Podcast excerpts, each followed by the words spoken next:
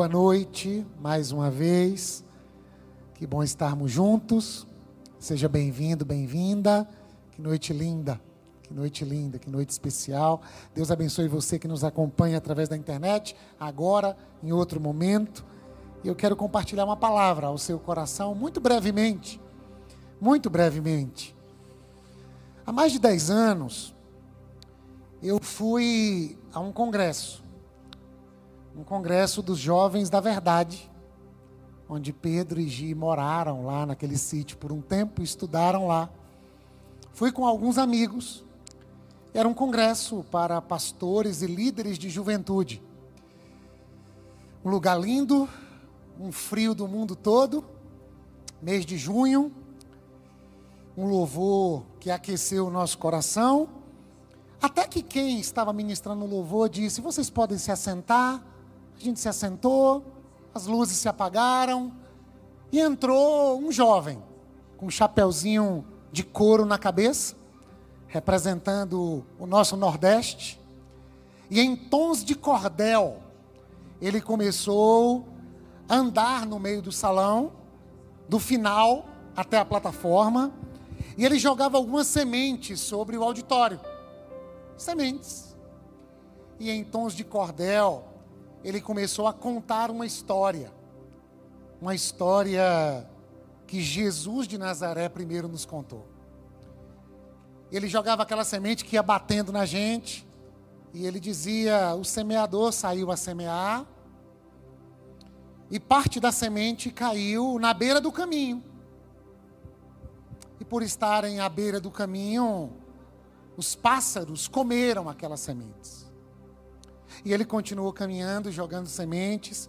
E ele disse outra parte das sementes, claro que com toda uma rima, com toda uma poesia, com todo o nosso jeito nordestino de ser.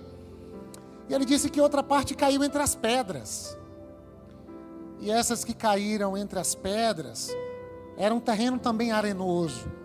Então, logo essa semente ah, brotou e cresceu. No entanto, o fato de estar entre as pedras havia pouca terra.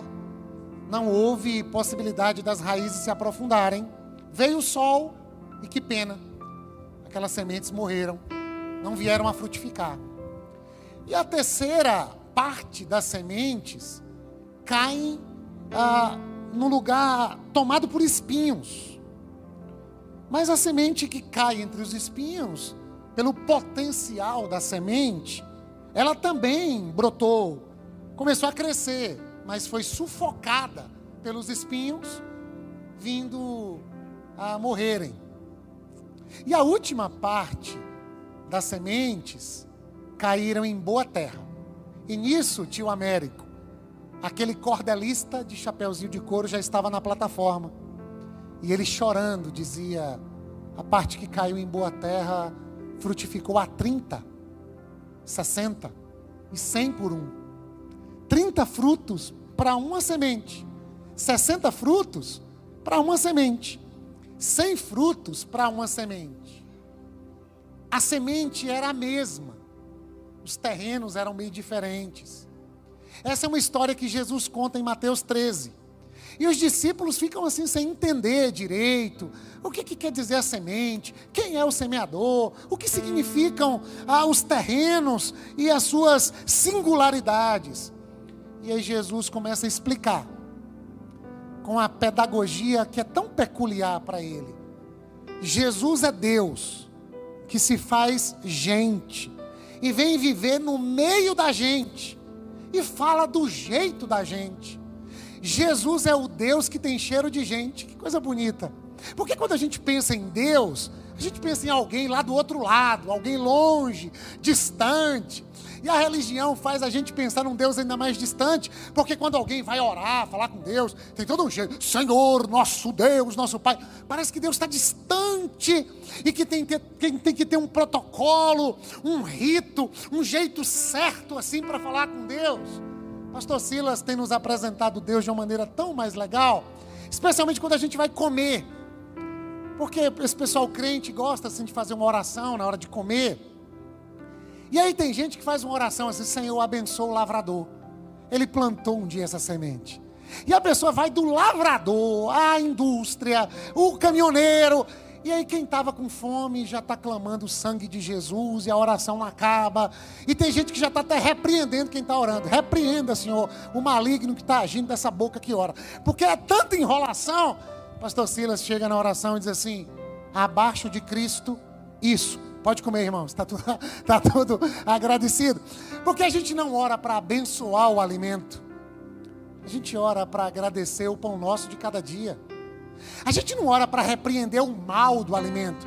Aí tem um pessoal que diz assim: esse negócio de orar todo dia na hora de comer não dá. Aí já ora quando faz a feira. Senhor, eu abençoo, passa óleo ungido, água benta. Está orado já para na hora da fome não ter que ficar orando. Não, a gente não ora para benzer a comida. A gente ora porque a gente tem um Pai nosso que nos oferta o pão nosso, Ednei. E toda vez que a gente parte o pão, a gente se lembra de Jesus de Nazaré. Porque ele disse assim: todas as vezes que vocês comerem deste pão e beberem deste cálice, tragam à memória o meu amor por vocês. Então, Deus é o nosso Pai. E Jesus é o Filho primeiro que é dado por amor a nós, por Deus, o nosso Pai. E agora Jesus está entre a gente. E Jesus está falando na língua da gente. Isso é tão bonito pensar. Tem uma canção que diz assim: leva-me mais alto, aonde tu estás, dá-me tuas asas para te alcançar. É um equívoco teológico.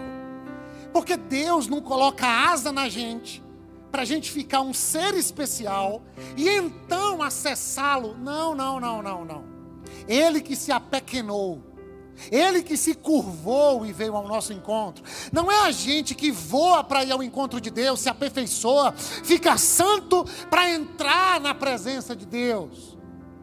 Foi Deus que entrou no nosso mundo através do ventre de uma menina chamada Maria, noiva de José um bebê, uma criança, um adolescente, um homem que aos 30 anos é batizado nas águas do Rio Jordão, Mateus capítulo 3, Lucas capítulo 3, e no momento do batismo, aquele que não tinha nenhum pecado, aquele que é o filho único, unigênito, da mesma essência do Pai.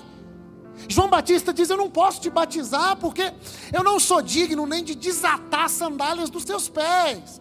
Aí Jesus disse: Não faça, para que se cumpra toda a justiça. Se eu, que sou filho de Deus, que não tenho nenhum pecado, aceito ser batizado, por que, que vocês, filhos dos homens, cheios de pecados, por que, que vocês não vão aceitar ser batizados? Se Deus que não cansa descansa, por que, que a gente que cansa não quer descansar? Quanta pedagogia! O Filho de Deus sendo batizado por um de nós, João Batista, e dizendo para nós: é para que fique como exemplo, é para que se cumpra toda a justiça, é para que vocês ouçam a voz do meu Pai, através do Verbo de Deus que se fez carne e habitou entre nós. O Verbo, a palavra de Deus se fez gente, está entre nós. E agora Jesus está explicando para os discípulos assim: o semeador é aquele que prega a palavra. Ele anda pela vida e ele vai jogando a palavra. E ele vai vivendo a palavra. A palavra se fez gente. Pregar a palavra não é só pegar o microfone, abrir a Bíblia no domingo à noite e ser um pregador. É um semeador que semeia enquanto caminha, coloca as sementes no seu embornal e sai pelo campo jogando a semente. Porque Jesus é Deus no meio da gente e Ele está o tempo todo falando das coisas de Deus.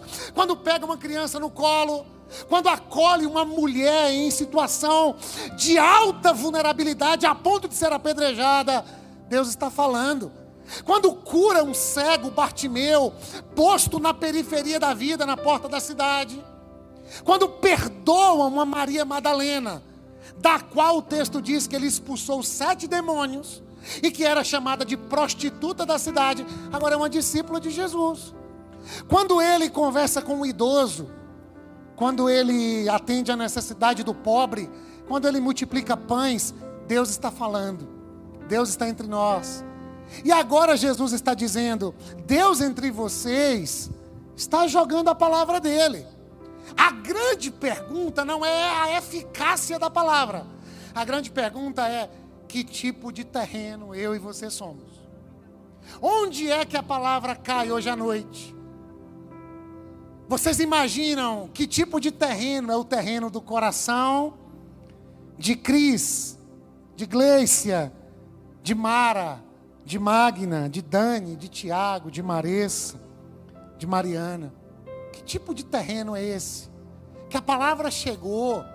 E hoje à noite, num frio, a água só está um pouco mais gelada do que o normal, para poder testar assim a fé e um pouquinho da ansiedade.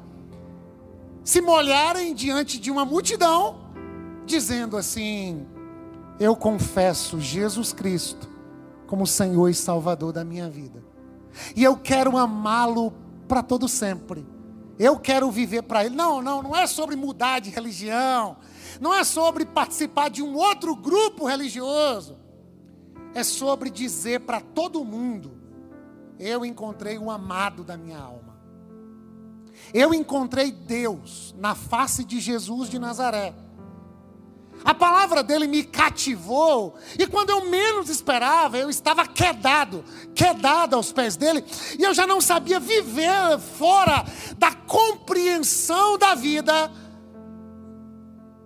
que seja fora do que Jesus de Nazaré nos ensinou. Em Mateus 13, onde Jesus conta essa parábola, parábola significa essas histórias que Jesus contava, uma metáfora relacionada às coisas cotidianas para anunciar verdades espirituais. Isso é muito bonito, porque Jesus fala de maneira metafórica com um mestre da lei, um religioso, um líder religioso, chamado de Nicodemos, e Nicodemos não entende. Aí Jesus diz, Nicodemos, eu estou usando a linguagem do dia a dia, para ilustrar o que significa o reino de Deus, e você não entende? Imagina se eu falasse das coisas celestiais. Que Deus é esse? Que aprende o nosso idioma para falar do nosso jeito para que a gente não viva enganado, para que a gente não viva com a sensação de que estamos diante, assim, ah, de um mistério que jamais será revelado. Não, não. Deus é acessível. Deus quer falar na nossa língua. E Deus está falando ao nosso coração. E a pergunta é: que tipo de coração é o meu? Que tipo de coração é o seu? Aí eu sei que algumas pessoas vão dizer: ah, não, meu coração é terra boa eu sou da religião, eu, eu congrego, eu participo de uma igreja, eu tenho minha tradição religiosa. Parabéns, que legal. Jesus está falando para um pessoal que também o tem. Mas em alguns momentos, Jesus está dizendo: revisem sua vida, repensem a maneira como vocês se relacionam com meu Pai. Porque é possível que vocês estejam com o coração parecendo um terreno cheio de pedras ou de espinhos ou beira do caminho, acreditando que o terreno de vocês é o melhor terreno, o mais arado de todos. E esse é o perigo dessa coisa da verdade. Porque no mundo em que as pessoas estão dizendo, eu estou com a verdade, quem está enganado e tem dúvidas sobre a verdade, tem mais possibilidade de ser terreno fértil do que quem, em nome da verdade, se enganou duas vezes. E Jesus está contando essa história para a gente da escória da sociedade que se sentia perdido, mas também para um pessoal que se sentia achado. Deus é o pai de filhos que se perderam e Deus é o pai de filhos que se sentem achados. Só que Deus está o tempo todo falando com os dois. Lucas 15 ilustra bem isso. E nem sempre os nossos corações estão abertos. E aí, Mateus 13, Jesus inicia uma sequência de parábolas sobre o reino dos céus. Lucas vai chamar de reino de Deus, mas como Mateus está escrevendo para os judeus, e o judeu não fala Deus assim toda hora, Mateus chama de reino dos céus, que é sinônimo de reino de Deus, que é sinônimo do reinado de Deus, do governo de Deus, que é sinônimo do céu e que é sinônimo de vida eterna. Reino dos céus, reino de Deus, vida eterna, essa ideia de salvação é o tema central do Novo Testamento. Jesus não tratou de outro assunto mais do que o assunto do reino de Deus. Ou seja, quem tem esse coração como terreno bom, que acolhe a palavra de Deus, se torna súdito desse reino. Quem é o rei? Jesus de Nazaré. Como esse reino Romanos 14, 17. Um reino de paz, justiça e alegria no Espírito Santo. Onde está esse reino? Perguntaram para Jesus. Está ali, está acolá. Jesus disse: Não, o reino está no coração de vocês. Eu já inaugurei o reino que está dentro de vocês, está entre vocês. Mas esse reino que foi inaugurado na história ainda não foi consumado. E agora C.S. Lewis vai dizer uma coisa linda: que Jesus o Deus que se encarnou entrou no nosso mundo disfarçado, montado num jumentinho, implantando o seu reino e convidando aqueles que têm um coração como uma terra boa a começarem uma grande campanha de sabotagem. Porque agora tem um pessoal que acolheu a boa notícia de Jesus, que a gente chama de evangelho, e esse pessoal faz parte do reino de Deus. Quem é o rei? Jesus. Mas eles vivem num mundo que a Bíblia diz que jaz no maligno. A Bíblia fala de um império das trevas, Colossenses 1,13. Diz que Deus nos transportou do império das trevas, olha que bonito, para o reino do seu filho amado. Que coisa bonita. Para que, que esse semeador semeia a palavra? Para transladar pessoas para tirá-las da escravidão, do medo de Deus, do senso de orfandade, do senso de que tem que fazer alguma coisa para ser aceito por Deus. Não, o Evangelho é: você não precisa fazer nada para ser aceito por Deus, Ele fez tudo por você. Você aceita o abraço do Pai? Tim Keller diz que o Evangelho não é um bom conselho. Para de fumar, para de beber, participa de uma igreja, olha as suas companhias. Não, isso não é o evangelho, são as coisas legais que a gente sabe dar bons conselhos. Tim Keller diz: o evangelho não é um bom conselho, é uma boa notícia. O evangelho não tem a ver com o que eu tenho que fazer para então ser salvo. O evangelho é o que Deus fez naquela cruz para possibilitar a gente a viver no reino do seu filho amado. E viver no reino do seu filho amado é ser filho e filha amados de Deus, a alegria de Deus. Aí alguém diz assim: esse povo crente é assim, fica dizendo que é salvo. Ah, antigamente fazia tudo errado, agora fica dizendo que é santo. É, é, é que você não entendeu. É porque eu fui abduzido pelo amor de Deus. Um pregador brasileiro diz que o reino de Deus é como uma nave espacial. Essa nave espacial pousa em cima da gente e abduz a gente. Ah, meu Deus do céu, o que é isso? E acontece o que a gente chama de metanoia, mudança de mente. Meta, mudança. Noia, mente, pensamento. Os gregos acreditavam, só há mudança de comportamento se houver mudança de mentalidade. É sobre isso que a Bíblia fala de arrependam-se e creiam no Evangelho. Ou seja, deixa a boa notícia afetar o seu modo de pensar, sentir desejar. Deixa o Evangelho cobrir você com o amor de Deus, que você agora vai querer fazer um outro tipo de oração. Não é mais seja feita a minha vontade, do meu jeito, como eu quero, porque desejo, porque sinto. É, eu sinto. Eu continuo desejando um monte de coisa. Eu tenho um monte de vontade, que é uma confusão dentro da minha alma. Mas agora eu sou filho. Não sou mais escravo eu não sou mais escravo que se tornou refém do que pensa, sente e deseja. Eu penso, eu sinto e desejo. E aí eu dialogo com o que penso, sinto e desejo, porque a minha oração que você faz desde criança é: seja feita a tua vontade, assim na terra como no céu. Talvez uma melhor compreensão é: seja feita a tua vontade e não a minha. Alguém já disse que a oração de Adão é assim: seja feita a minha vontade e não a tua. A oração de Jesus é: não seja feita a minha, faz do teu jeito, faz do teu modo. E isso nas coisas mínimas da vida. Por exemplo, na criação dos filhos. Qual é o conselho e a vontade de Deus? No relacionamento conjugal. Na maneira de lidar com o dinheiro. com a sexualidade, com as relações interpessoais, com o planeta e a criação e todo o ecossistema. Como é o teu modo? Como é o teu modo? Interessante que as linhas humanistas vão trabalhar a partir da ideia de que eu sou o Senhor sobre mim. E que eu decido o que quero a partir do que sinto e a busca do que desejo. É? Interessante. Toma um anestésico para fazer uma endoscopia, que você perde todo o controle sobre você, sobre seus atos. Eu tenho um tio que é gastro. Eu sou amigo do secretário. E outro dia eu fui fazer uma endoscopia. E eu saí de lá dizendo para Tati, Maria Júlia nem era nascida, a gente só tinha dois filhos. Eu saí dizendo que eu tinha uma filha e que ela não sabia que eu tinha uma filha. e Osmar, que trabalha com meu tio, disse assim: tem uns que saem daqui e não trazem acompanhante. Eu estou pronto para dirigir. Bate o carro no estacionamento. Teve um que fez xixi aqui na recepção, Sivaldo. Disse assim: é banheirão grande, fez xixi na recepção. Ou seja, mexe minimamente numa química do organismo e eu sou totalmente vulnerável e refém.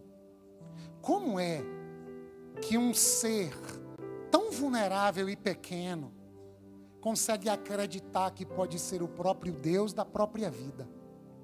Conversei com uma pessoa querida outro dia. Ela disse: Eu tenho um problema de saúde. Eu convivo com fibromialgia e alguns outros diagnósticos. E o problema é que a medicação que eu tomo para lidar com isso bagunça a minha vida toda. Uma pessoa muito querida, uma senhora. Ela disse: Minha libido vai lá para cima.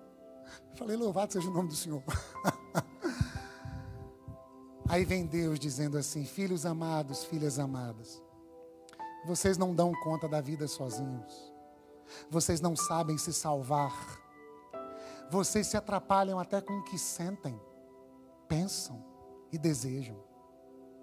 Às vezes desejamos coisas contra a gente a saber, os adoecimentos psicoemocionais, automutilação.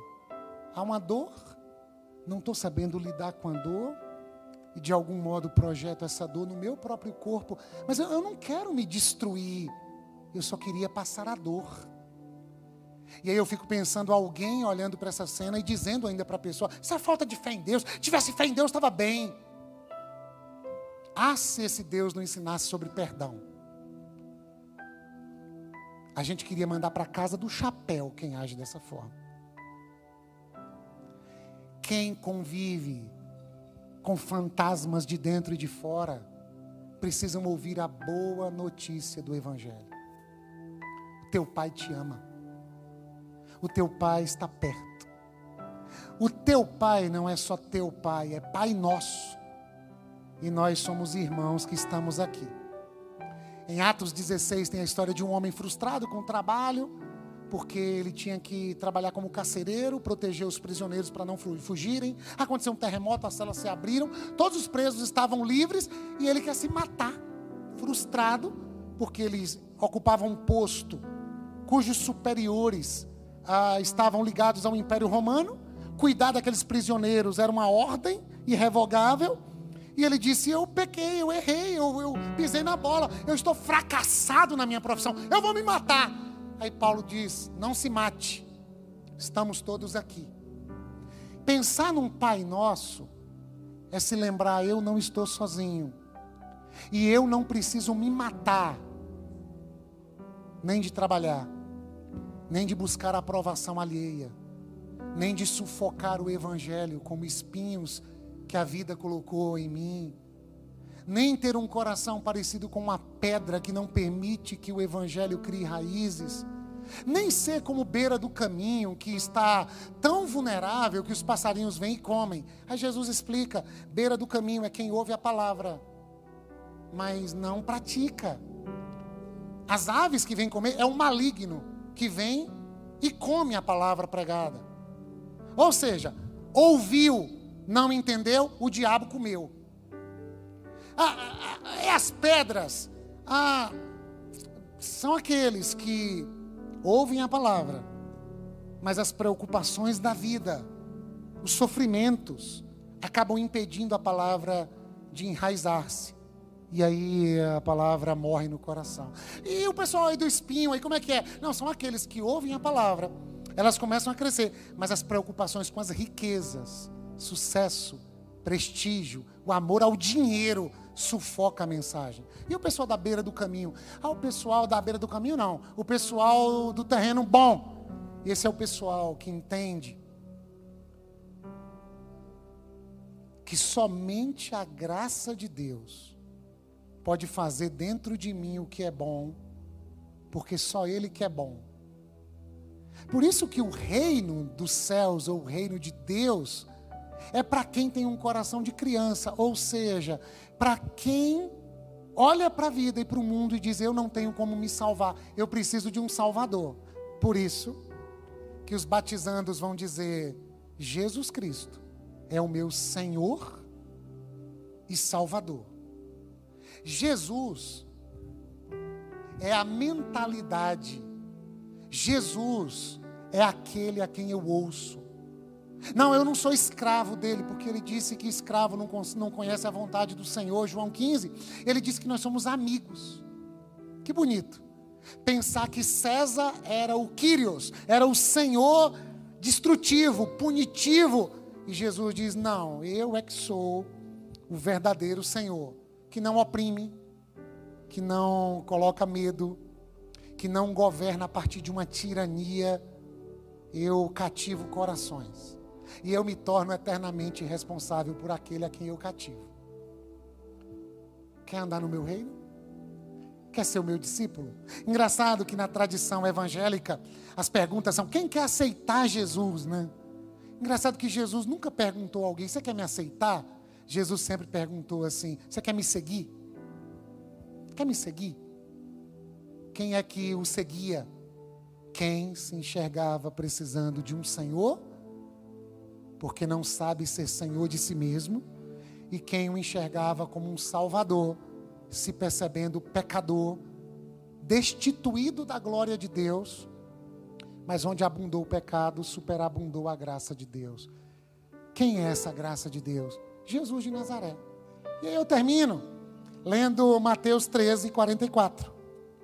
Porque de tantas as parábolas que ele vai falando desse reino dos céus e comparando, o reino dos céus é assim, o reino dos céus é assim, o reino dos céus é assim. O verso 44 diz: O reino dos céus é como um tesouro escondido num campo. Certo homem, tendo-o encontrado, escondeu-o de novo. E então, cheio de alegria, foi, vendeu tudo o que tinha e comprou aquele campo. Verso 45. O reino dos céus também é como um negociante que procura pérolas preciosas. Encontrando uma pérola de grande valor, foi, vendeu tudo o que tinha e a comprou. Jesus está de novo usando a linguagem, os contextos daquilo que era muito comum para o pessoal. Assim como hoje, pessoas descobrem pedras preciosas no subsolo lá debaixo do subsolo, que eu não sei o nome. Só que no Brasil, por exemplo, a, a terra pode ser de uma pessoa. Mas se outra descobriu pedra preciosa e registrar, quem registrou é o dono da pedra preciosa. Coisa doida. Aí ele tem que pagar royalties para quem é o dono da terra. Agora é mais ou menos assim. Eu descobri pedra preciosa no terreno do quintal do pastor Silas. O pastor Silas agora está com um quintal bem legal. Aí eu fui lá, levei minha cachorrinha, ela cavou e eu descobri diamante lá. Aí eu volto para casa e falo, Tati, quebra o minhaeiro dos meninos. Vende essas cachorras. Vende dois desses meninos, nossas meninas, tudo bonito. A gente tem três, vende dois, porque a gente vai comprar a casa do pastor Silas. E, e vai fazer sentido, viu? Vender menino faz sentido. Esse homem vendeu tudo para adquirir aquele terreno, porque no contexto de Israel, o tesouro Joabe não era de quem registrava, o tesouro era de quem era o dono do terreno. Então, Jesus está falando dentro da, da, da cosmovisão daquele pessoal. E Jesus diz: esse homem que encontrou o tesouro de grande valor, vendeu tudo, comprou o terreno. Aí a gente começa a pensar em dinheiro, grana, fazer negócio. Aí Jesus, eu não estou falando disso, gente. Eu estou falando do reino do meu pai. O tesouro é o reino de Deus. Aquele homem sem nenhum esforço encontrou o tesouro. Porque o tesouro o abduziu, é uma nave espacial que aparece para nós e fala do amor de Deus e a gente é cativado pelo amor de Deus. E a grande questão é: a salvação é de graça, pela graça. Naquela cruz, Deus pagou o escrito de dívida que havia contra nós. Ok, e eu tenho que fazer o quê? Para ser salvo, nada. Mas para seguir Jesus, tudo. A salvação é de graça e pela graça. Agora, viver no reino de Deus e seguir Jesus custa a nossa própria vida. Por quê? Porque agora eu não sou mais senhor de mim, eu sigo a Ele. Seja feita a tua vontade. Os meus valores já não são mais aqueles que regem a minha vida. Eu quero os teus valores. Eu não vivo mais segundo a consciência do meu tempo, eu vivo segundo a vontade do meu Pai, porque a vontade do meu Pai é boa, perfeita e agradável. E há momentos que eu não acredito nem em mim. Há momentos que eu questiono o que eu sinto, questiono minha vontade, questiono o que eu penso. Porque há momentos que dá vontade de se vingar do meu irmão, de brigar com a pessoa no trânsito, de quebrar a cara de quem me fez o mal. Aí eu me lembro, eu me lembro que eu vendi tudo, porque esse reino de Deus me alcançou, e esse é o tesouro maior da minha vida. Como diz um cantor da nossa cidade, eu achei a pedra de grande valor. E porque eu fui achado pelo amor de Deus, e Ele me permitiu achar o reino de Deus, eu agora abro mão de tudo. E Jesus disse: quem não abrir mão de esposa, de filho, de pai, de mãe, por amor de mim, não é digno de mim. Ah, então eu tenho que deixar o pessoal. Não, você não tem que deixar. Você tem que reorganizar suas prioridades, porque Ele é o amado da nossa alma, Ele é o sentido último da nossa existência. Jesus é o Alfa e Jesus é o Ômega, Ele não é um meio para que eu alcance a minha finalidade. Jesus não é um meio para eu alcançar um bom casamento, um bom emprego, prosperidade, ter uma vida feliz. Não, não, não, não, não. Jesus é a finalidade última da existência. E o reino de Deus é o modus vivendi de quem o segue. Pergunta básica: Você abre mão de quê para seguir Jesus, meu príncipe e minha princesa? Aí você começa a pensar assim: aquela cervejinha, o cigarrinho, aquele joguinho de azar, de aposta. Ah, abri meu Mengão, meu Palmeiras. Ah, abri mão Agostinho de Hipona, chamado de Santo Agostinho, ele diz que pecado é amor fora de ordem. Tudo que a gente ama, mais do que o nosso amor a Jesus de Nazaré, se torna obstáculo do discipulado, do caminhamento com Jesus de Nazaré. É por isso que Jesus olha para a gente com muito carinho e diz: negue-se a si mesmo, tome a sua cruz diariamente e me siga. Eu não entendi. Vende tudo que você tem e mergulha de cabeça no meu reino. Não, não entendi. Desce depressa dessa árvore, Zaqueu. Me convém jantar contigo na tua casa. Você é cobrador de impostos. Você está matando o meu povo. Você está destruindo tudo. Você é um corrupto. E eu te amo. Eu apareci no teu caminho para te salvar. Eu vim aqui jogar uma semente no teu coração. Diz para mim que coração é o teu. O coração que se abre e se rende ao meu amor ou um coração que se rebela à minha vontade? Diante do amor de Jesus, meu príncipe e minha princesa, a gente só tem duas possibilidades. Ou a gente se rende ou a gente se rebela. E, você talvez diz assim, pastor, no final vai perguntar quem quer aceitar Jesus? Não vou perguntar. Não vou chamar você à frente. Não vou pedir para levantar a mão. Não vai ninguém pegando sua mão, levanta, levanta, levanta, levanta. levanta. Não, a gente não está aqui para isso. Eu estou aqui para convidar você a vislumbrar esse reino de Deus, de braços abertos, dizendo: Filho, aceita ser filho. Filha, aceita seguir Papai do céu e vem viver com os valores do meu reino. É por isso que a samaritana deixa o cântaro de água, símbolo da sua vida pecaminosa especialmente na sua dimensão afetiva, amorosa. Ela deixa o cântaro lá no pé daquela cisterna. Zaqueu não deixa apenas a árvore na qual ele subiu, porque era baixinho, e ele subiu para ver Jesus. Ele diz: Quem eu roubei, eu vou devolver quatro vezes mais. E a metade do que eu tenho vou dar aos pobres. Será que roubou pouco? Maria Madalena, você vai vender o que para me seguir? Ah, eu vou deixar todo jeito como eu vivia. Porque eu descobri que eu tenho um noivo. A igreja é noiva, Jesus é o noivo. E a prostituta agora faz parte da igreja que é noiva.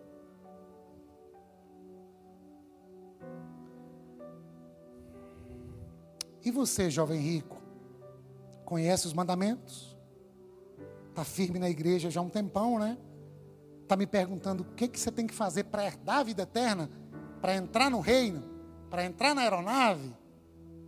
Guarda os mandamentos, cara. Ah, isso eu já faço desde a minha adolescência. Ah, já faz? Então vende tudo que você tem e me siga. Aí a gente pensa que para seguir Jesus tem que abrir mão dos recursos financeiros, talvez São Francisco de Assis. Pensou um pouco disso, voto de pobreza, vendeu tudo, tinha muitas propriedades, passou a andar nu, nem roupa queria usar. Talvez na compreensão de que era literal. Tem que abrir mão de tudo que é bem material para seguir Jesus? Não, São Francisco, não. Não também, jovem rico. O nome do jogo não é vende tudo, o nome do jogo é me segue. Agora, Beto, se para me seguir tem alguma coisa que te impede, vende tudo e compra o terreno onde está o tesouro maravilhoso. Se para me seguir tem que abrir mão de alguma coisa, abre mão. Porque quando você assim o fizer, não é que você vai ser mais amado, mais amada. Porque o Pai te ama. Quando você assim o fizer, você está dizendo para o mundo quem é que você ama. Quem é que você ama? Hoje a gente vai descobrir se isso aqui é verdade ou não. O que leva pessoas, dois mil anos depois que Jesus contou essas histórias, do outro lado do mundo agora, no mundo ocidental, nas Américas, dizer: Eu quero segui-lo, eu quero segui-lo. Senão, esse amor de Deus, que pega a gente do império das trevas nos leva para o reino do seu filho amado. Aí eu termino assim. Alguém poderia dizer: Esse Jesus também eu vou te contar, hein? Parece que para ele não dá para ser o segundo lugar ou o terceiro, ele tem que ser o primeiro, né? Parece que esse Jesus assim, é meio em si mesmado, né? Não, Jesus diria: não, não, você não entendeu. Eu não torno vocês escravos de mim, eu torno vocês livres. Escravos são aqueles que se julgam livres, mas não sabem viver diferentemente do modo refém dos seus desejos, prazeres, pulsões, sentimentos e pensamentos moldados por uma cultura marcada pela pós-verdade. Eles se acham livres e acham que bitolados são aqueles que dizem seguir Jesus. Aí Jesus diz: Não, não, não, não, não. Eu liberto vocês para o reino do meu Pai, agora vocês são livres. Livres livres, porque se sabem amados, se veem acolhidos, são casa de Deus e poderiam viver do jeito que quisessem, porque Jesus acolhia, curava, sarava, dizia: Você foi salvo, agora vai para sua casa, vai viver a vida. Mas estamos tão marcados pelo amor de Deus, Dani, que agora a gente quer contar as histórias do amor de Deus até no Instagram, né, Dani? A gente quer ler essa Bíblia, a gente quer contar isso para todo mundo. E a gente diz assim: se eu pudesse me afastar dele, eu não queria. E se eu quisesse me afastar dele, eu não poderia. Porque com cordas de amor ele me amarrou e com laços de afeto ele me atraiu. Eu sou do meu amado e o meu amado é meu. E eu quero orar pelo seu coração. Você pode fechar seus olhos um pouquinho?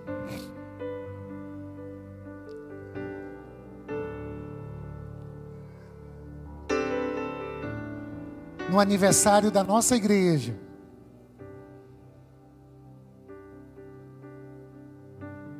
eu fico imaginando qual é o presente que Jesus gostaria de receber de você. A minha oração é para que você tenha hoje à noite tropeçado no tesouro maior. A minha oração é que você tenha encontrado a pérola de grande valor. A minha oração é que o reino de Deus tenha aberto as comportas sobre você. E agora você está se perguntando: e o que, que eu faço? E o que, que eu faço? Como em Atos, capítulo de número 2. Fomos flechados pelo amor de Deus. E o que, que a gente faz, Pedro? Aí Pedro diz: arrependam-se, cada um de vocês. Ou seja, metanoia. Mudem o jeito de pensar a partir da boa notícia do Evangelho Creiam nessa boa notícia, abracem essa boa notícia, abram mão de tudo e de todos, pelo amor de Deus, revelado na face de Jesus. Abram mão de tudo, deixem tudo e se rendam a este amor. E depois, e depois sejam batizados em nome do Pai, do Filho e do Espírito Santo de Deus. E façam parte da comunidade de Jesus de Nazaré. Hoje estamos testemunhando isso. E quem sabe, dentro da sua alma e do seu coração, o Senhor também não está fazendo essa festa da salvação. Ele é o Salvador e foi semeado no seu coração. A pergunta é: como está o teu terreno? Como está teu coração? E como é que você vai responder a mensagem do reino de Deus? O que é o batismo, Simvaldo? É uma manifestação pública, visível, de um milagre invisível. Jesus fez os nossos irmãos nascer de novo e isso é invisível. É no Espírito, o Espírito de Deus se uniu com o Espírito das nossas irmãs e irmãos.